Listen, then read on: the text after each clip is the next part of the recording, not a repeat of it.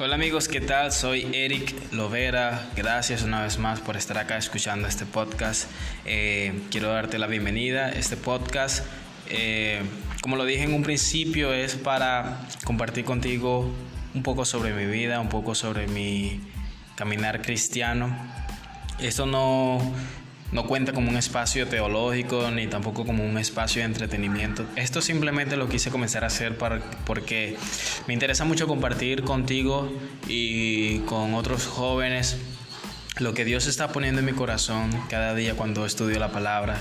Eh, yo creo que lo mejor que hay es encontrar a gente como tú, que piensa como tú o que Dios le está hablando y que nos podamos complementar. Yo a diario escucho a muchas personas también de las cuales yo aprendo, eh, personas a las cuales Dios usa para hablarme a mi vida. Por supuesto que mi principal fuente de de inspiración es la palabra de Dios. Pero este espacio es para eso, para hablar un poco sobre eh, lo que he estado estudiando, eh, lo que he estado aprendiendo acerca de Dios en mis tiempos de devocionales.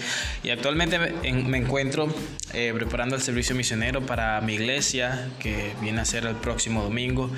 Y estoy leyendo la palabra y quería compartir contigo una historia de una mujer llamada Ana que aparece en el libro de Lucas, cuando Jesús está prácticamente recién nacido o tiene pocos días de haber nacido.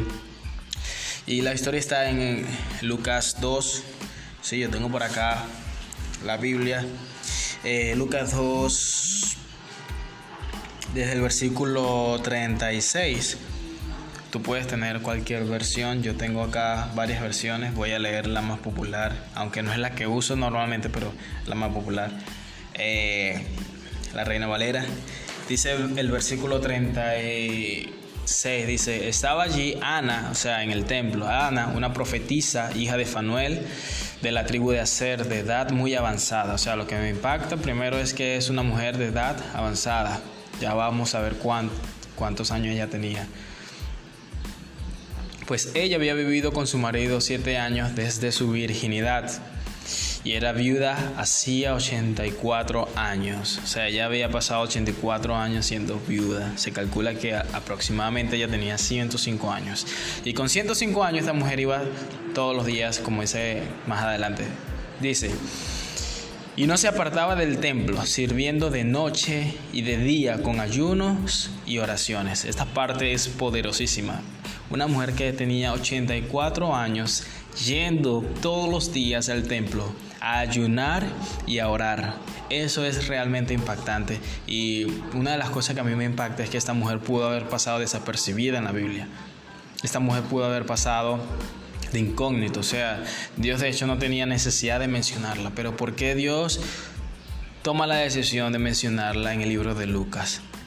¿Qué, ¿En dónde estamos dedicando nosotros nuestro tiempo? ¿A qué le estamos dedicando nuestro tiempo?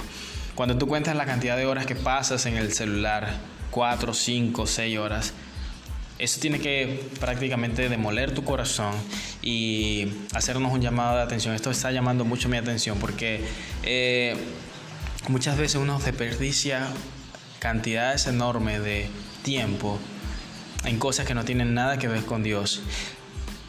Una cosa que me llama mucho la atención acá es que dice que ella sirviendo de noche y de día con ayunos y oraciones. Ahora lamentándolo mucho hay un prototipo de servicio. Eh, mucha gente piensa que solamente el servicio tiene que ver con actividades que se hacen externamente. Por ejemplo, los diáconos, preparar el café, limpiar la iglesia, ordenar la silla, hacer evangelismo, ministrar en la alabanza, predicar. Muchas veces el servicio se relaciona con eso.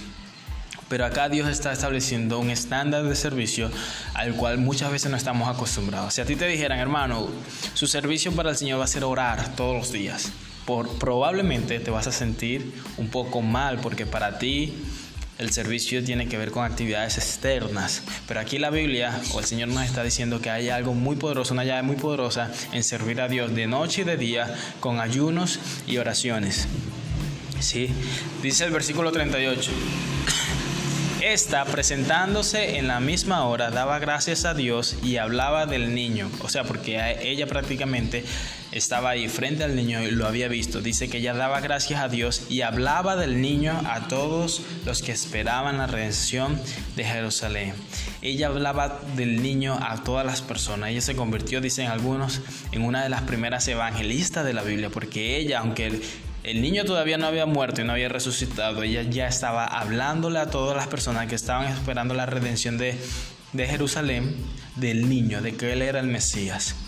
Entonces aquí vemos varias cosas. Vemos a una mujer que había pasado 84 años orando en el templo, sirviendo con ayunos y oraciones, prácticamente su vida totalmente entregada. ¿A qué le estás entregando tu vida? Ella daba gracias a Dios. ¿Cuánta, ¿Cuánto agradecimiento damos nosotros a Dios a diario? Muchas veces nos quejamos de lo que nos pasa mal en el trabajo, lo que nos pasa mal en la iglesia, lo que nos pasa mal en la familia.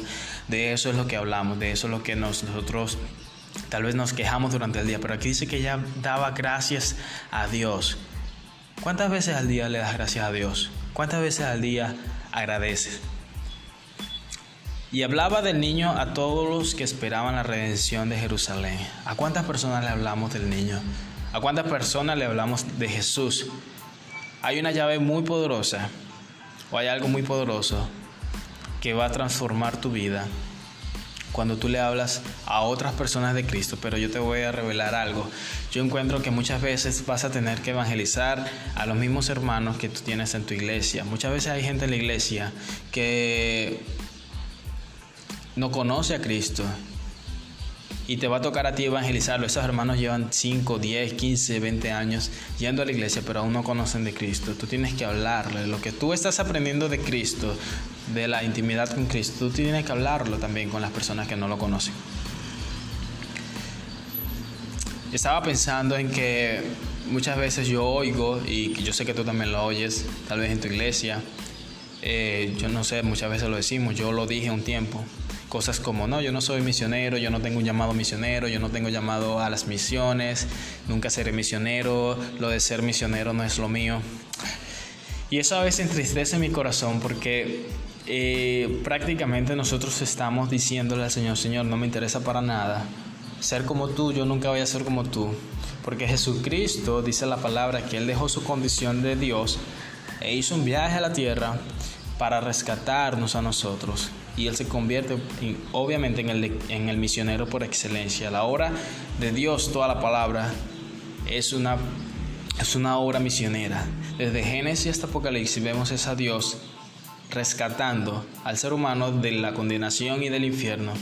Pero hoy en día es tan fácil para nosotros decir que eso de ser misionero es para otras personas. Aquí yo veo a una mujer, Ana, que ella estaba comprometida con la redención de Jerusalén, ella estaba comprometida con la venida del Mesías y ella todos los días intercedía por la venida del Mesías.